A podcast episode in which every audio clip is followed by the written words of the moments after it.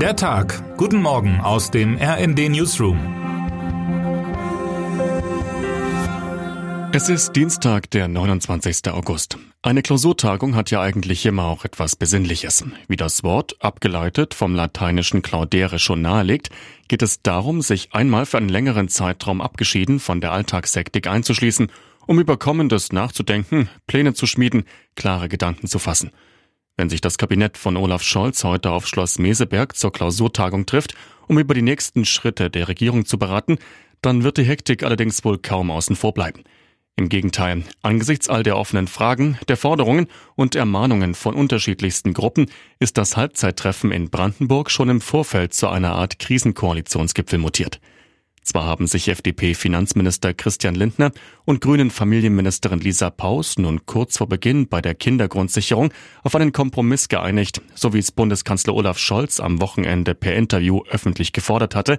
Die Zusammenarbeit von SPD, Grünen und FDP wird allerdings wohl weiterhin mühsam bleiben.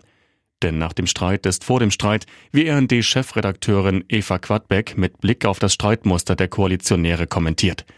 RND-Reporter Jan Sternberg hat vor der Klausur mit Verkehrsminister Volker Wissing über die Zukunft der Regierung gesprochen. Der antwortete geradezu philosophisch auf Fragen zur Zukunft der Koalition. Jede politische Partei hat ein anderes gesellschaftliches Ideal. Das muss so sein, ansonsten kann es keinen Pluralismus und keine Wahlmöglichkeit geben. Die Frage ist, schafft man es aus diesen unterschiedlichen Ansätzen Brücken zu bauen oder schafft man es nicht? Brücken entstehen aber nicht dadurch, dass beide Seiten der anderen zurufen, dass man es besser weiß und die andere Seite falsch liegt. Stattdessen müssen beide Seiten nach Wegen suchen, wie eine Brücke aussehen kann. Wir werden sehen, ob diese Botschaft ankommt. Schwierige Koalitionen sind jedoch, auch wenn es manchmal den Anschein erweckt, kein exklusives Markenzeichen der Ampel. Der bayerische Ministerpräsident Markus Söder steht vor einer Koalitionskrise der ganz eigenen Art. Sein Koalitionspartner und Vizeregierungschef Hubert Aiwanger von den Freien Wählern muss sich seit Tagen gegen den Vorwurf wehren, als Schüler ein menschenverachtendes antisemitisches Flugblatt produziert oder zumindest verteilt zu haben. Aiwanger hat angegeben, er habe das Flugblatt nicht verfasst, sondern es seien lediglich ein oder wenige Exemplare Mitte der 1980er Jahre in seiner Schultasche gefunden worden. Kurz danach hatte sich am Wochenende sein Bruder als Urheber gemeldet. Söder reicht diese Erklärung nicht, erst recht nicht kurz vor der Landtagswahl im Oktober. Der Regierungschef berief für heute in München eine Sondersitzung des Koalitionsausschusses ein.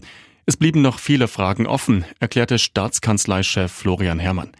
Diese könne nur Hubert Aiwanger persönlich beantworten. Wir erwarten, dass dies zeitnah geschieht. Die Vorwürfe sind zu ernst, als dass sich ein stellvertretender Ministerpräsident nur schriftlich äußert und entscheidende Fragen unbeantwortet lässt. Es gehe schließlich um das Ansehen Bayerns und, so viel sei ergänzt, um das Ansehen Söders im Wahlkampf wohl auch. Auch bei der Digitalisierung geht es in Deutschland noch nicht im von Kanzler Scholz so gern bemühten Deutschlandtempo voran. Der Branchenverband Bitkom hat nun zur Hälfte der Legislaturperiode Bilanz gezogen und attestiert der Ampelregierung, dass nur 11 Prozent der insgesamt 334 versprochenen Digitalvorhaben bislang umgesetzt wurden. Jedes vierte Projekt wurde dem Monitor Digitalpolitik zufolge noch nicht bearbeitet. Aber immerhin, zwei Drittel der Vorhaben befänden sich in der Umsetzung. R&D-Autor Imre Grimm hat sich die Studie genauer angeschaut und bemüht sich um einen optimistischen Blick auf die Bilanz. Zwar sei noch vieles zu tun oder noch nicht sichtbar, aber eine Menge ist eben doch auf den Weg gebracht. Es geht also voran, wenn auch zu langsam. Termine des Tages. München. Urteil im Prozess gegen IS-Rückkehrerin Jennifer W. Das Oberlandesgericht München hatte die junge Frau aus Lohne in Niedersachsen im Oktober 2021 zu zehn Jahren Haft verurteilt, unter anderem wegen Verbrechens gegen die Menschlichkeit durch Versklavung mit Todesfolge in einem minderschweren Fall. Washington. US-Präsident Joe Biden empfängt Costa Ricas Präsidenten Rodrigo Chavez im Weißen Haus. Was heute wichtig wird. Die Umweltzone in London für umweltfreundliche Fahrzeuge wird deutlich ausgeweitet. Für Fahrzeuge, die die Vorgaben nicht erfüllen, wird eine tägliche Gebühr von 12,5 Pfund fällig, wenn sie in der sogenannten Ultra Low Emission Zone unterwegs sind.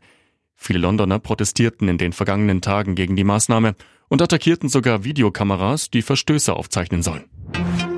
Und damit wünschen wir Ihnen einen guten Start in den Tag. Text Dirk Schmaler, Am Mikrofon Imme Kasten und Tom Husse. Mit rnd.de, der Webseite des Redaktionsnetzwerks Deutschland, halten wir Sie durchgehend auf dem neuesten Stand.